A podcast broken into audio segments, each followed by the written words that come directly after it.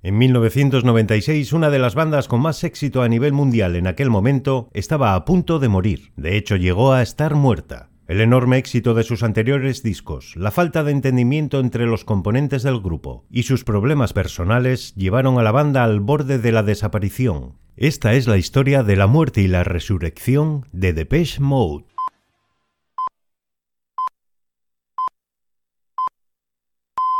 Hola, soy Javi Perucha y esto es Acordes de un Cuervo Ingenuo.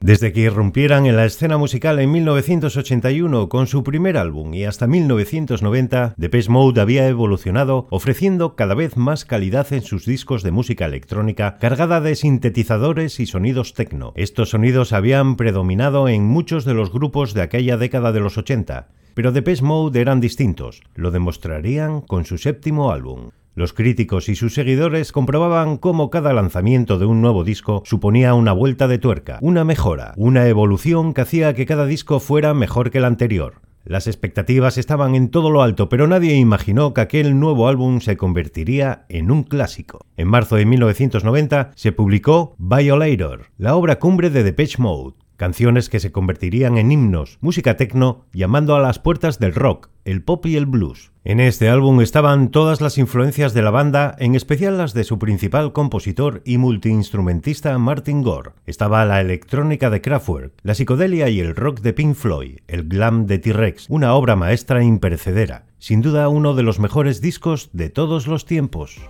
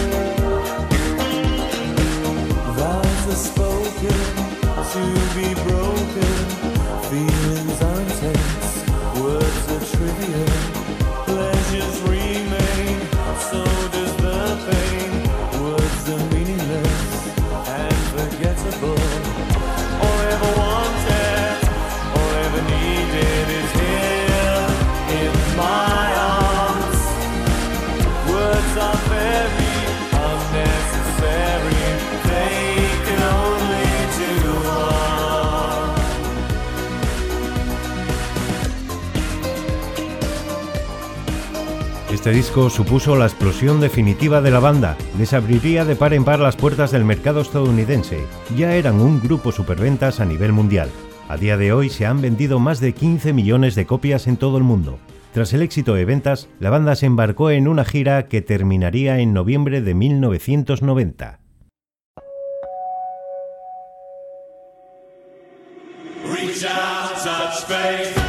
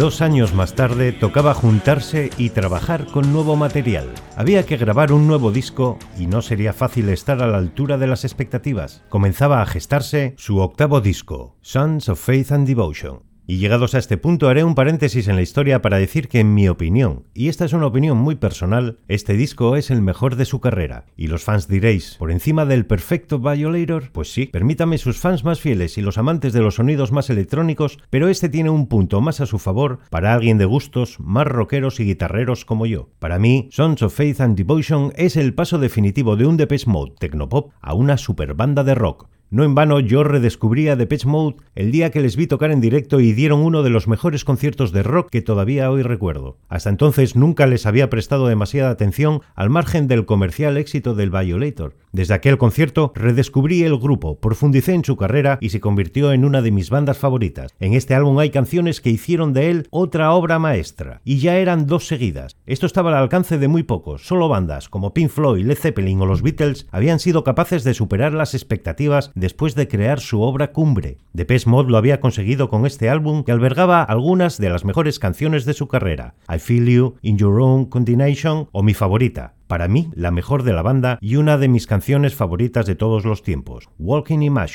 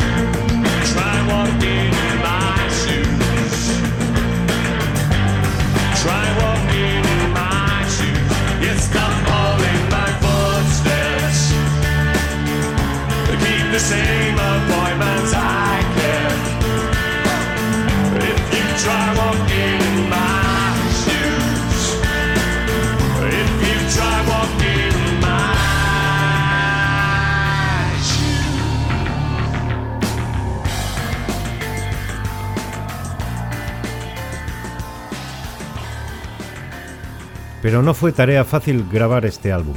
La compañía de discos había estado buscando estudio de grabación en España y finalmente decidió alquilar una casa a las afueras de Madrid. Allí montaron el estudio y recluyeron al grupo para trabajar en la producción y grabación del disco. Iban a vivir juntos en aquella casa durante la grabación, pero no era el mejor momento. Alan Wilder comenzaba a tener problemas y falta de comunicación de una manera alarmante con Martin Gore y Andrew Fletcher. Martin ahogaba sus problemas personales en el alcohol y Dave Gahan ya estaba colgado de la heroína. Se encerraba en su habitación, aparecía en el estudio a grabar de manera ocasional y escapaba de nuevo a buscar lo que parecía importarle más que aquella grabación. Sus anteriores discos habían sido un esfuerzo colectivo, un trabajo en equipo, cuatro amigos haciendo lo que más les gustaba, pero aquella química se había evaporado. Así y todo, en este caótico contexto, milagrosamente el disco salió adelante. Todos estos problemas no afectaron al disco, el cual, repito, se convertiría en mi opinión en el mejor de la banda. Tampoco el público se vería afectado por todos estos problemas. Sus fans estaban ajenos a ellos. Solo querían disfrutar de este maravilloso trabajo y volver a verlos en directo en sus conciertos. Los problemas aumentaban, pero el disco salía al mercado el 6 de diciembre de 1993. En la misma semana se convirtió en número uno de ventas en Estados Unidos y Reino Unido. Poco después comenzaría la gira que terminó por casi destruirlo todo. En un momento como ese, Depeche Mode se embarca en una gira de 14 meses, 27 países, 158 conciertos y más de 2 millones de entradas vendidas. Una gira apoteósica que sería el principio del fin. Una gira de tal magnitud no hizo más que empeorar las cosas. Ellos daban el 100% en cada concierto a pesar de los problemas y el caótico comportamiento a nivel personal. El público disfrutaba sus actuaciones con devoción, ajeno a cualquier cuestión al margen de lo musical, pero tanta presión de trabajo, conciertos, promociones, entrevistas, compromisos discográficos, unido a las escapadas de los miembros del grupo entre concierto y concierto, las adicciones y los problemas personales entre ellos hicieron que todo estuviese a punto de romperse en plena gira. Andrew Fletcher tuvo que abandonar la gira y regresar a Londres. Una depresión hizo que hubiera que prescindir de él y sustituirle en el sintetizador. Martin Gore y Dave Gahan estaban al límite. La gira no parecía tener fin. La banda estaba agotada. Años más tarde Alan Wilder reconoció haber estado a punto de abandonar el grupo antes de terminarla. No lo hizo en aquel momento, pero ya tenía la decisión tomada. Una vez finalizada la gira, comunicó oficialmente su decisión. Alan abandonaba Depeche Mode.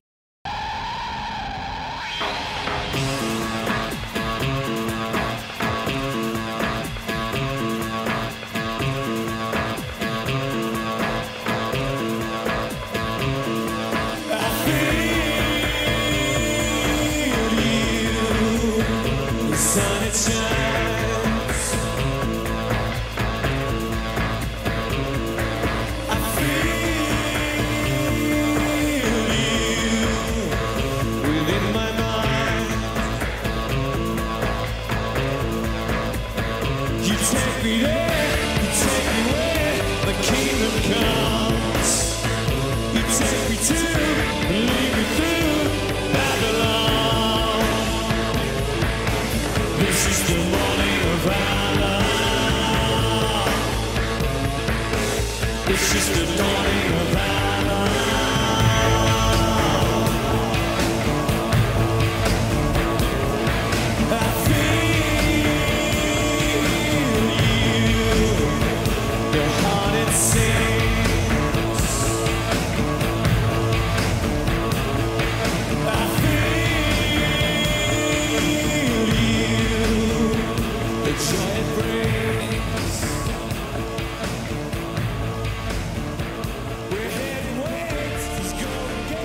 Y así llegamos a 1996. Era muy difícil que la banda volviera a grabar un disco. Alan había sido una pieza importante hasta entonces, pero se sentía desplazado por el resto del grupo.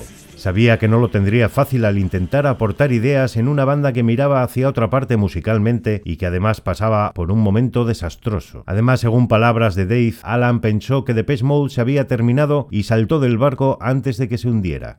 Nadie corrió a impedir que Alan se fuera pero todos pensaron que el grupo se había terminado. El caso es que el equipo de producción les propuso intentarlo, habría que empezar de cero. El abandono de Alan les había perjudicado, pero les permitiría trabajar de otra manera, investigar otras fórmulas y evolucionar hacia otro sonido. Se reúnen de nuevo en el estudio y comienzan a dar vueltas a los nuevos temas escritos por Martin. En ese momento la marcha de Alan ya no era un problema. El mayor hándicap que había para llevar a cabo el nuevo proyecto era la adicción a la heroína que estaba minando y dejando fuera de combate a Dave Gahan. Martin accedió a la producción de sus canciones pensando que Dave estaba desenganchado o que al menos lo estaría intentando, pero Dave estaba en el peor momento de su vida.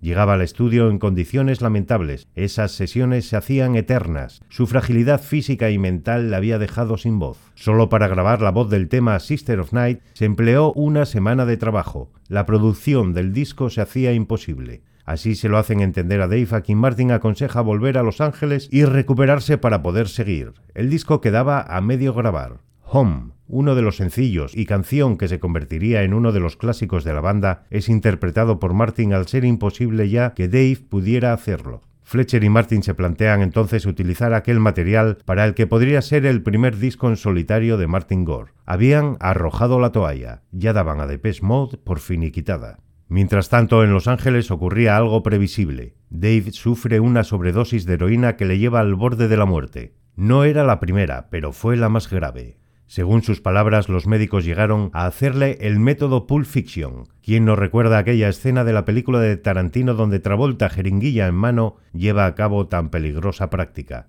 Era la última opción que los médicos tenían. De hecho, Dave llega a asegurar que en aquel momento escuchó comentar a los médicos, le hemos perdido.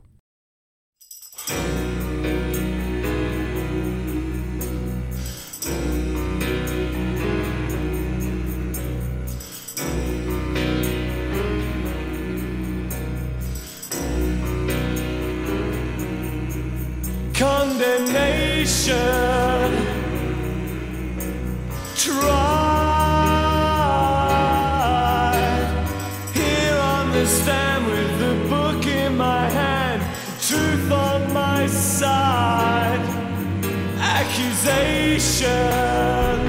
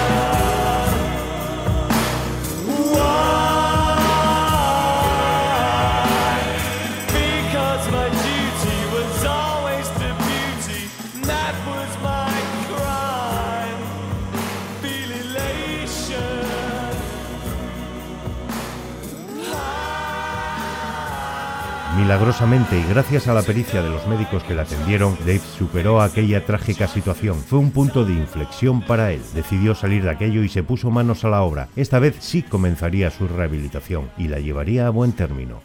Martin y Fletcher, sorprendidos por su pronta recuperación, le abren las puertas del estudio para terminar las grabaciones que habían quedado incompletas. Era asombrosa la rapidez con la que Dave se estaba recuperando. Esto suponía no solo su vuelta a casa, sino la resurrección de Depeche Mode. El álbum Ultra vio la luz en 1997 rodeado de discrepancias entre sus fans. Para algunos es uno de sus discos más flojos, para otros es uno de los mejores que han hecho. Lo que está claro es que es el más personal. Define a la perfección el estado anímico, físico y emocional de la banda en aquel momento. Es único porque solo en ese momento podía hacerse. Y es único porque solo en ese momento sería ese su resultado. Canciones largas, oscuras, letras arrebatadoras. La voz de Dave, lejos de su tono de barítono al que tenía acostumbrado sus fans, se desgarraba en algunas de las canciones, ofreciendo una visión certera de su momento vital. A fecha de hoy, cinco discos después, muchos se preguntan qué habría sido de Depeche Mode sin la marcha de Alan Wilder.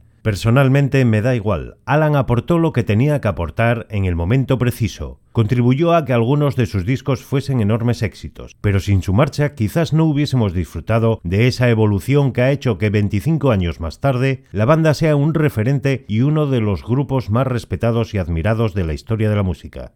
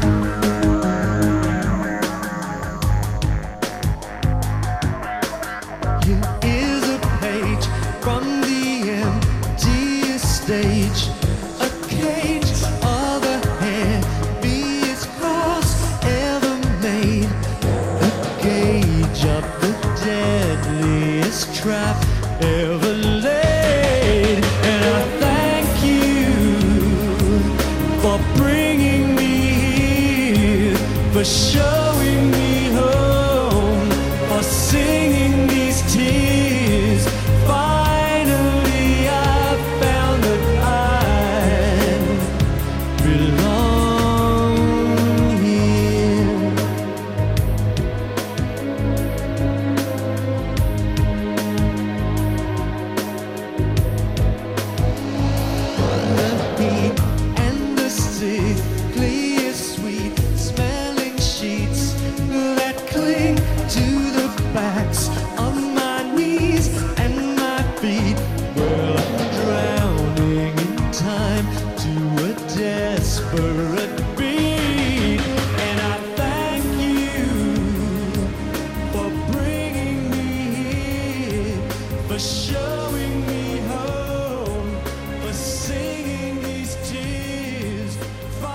Personalmente me quedo con los directos, con la incisiva guitarra de Martin, los golpes de batería de ese genial baterista que les acompaña, el austríaco Christian Eigner, los sintetizadores y teclados, todo encaja de una manera sublime. Y la voz de un cantante que resucitó un día haciendo que la banda que todos daban por muerta volviese para seguir creando y compartiendo su música. Música que lleva 40 años formando parte de la banda sonora de nuestras vidas.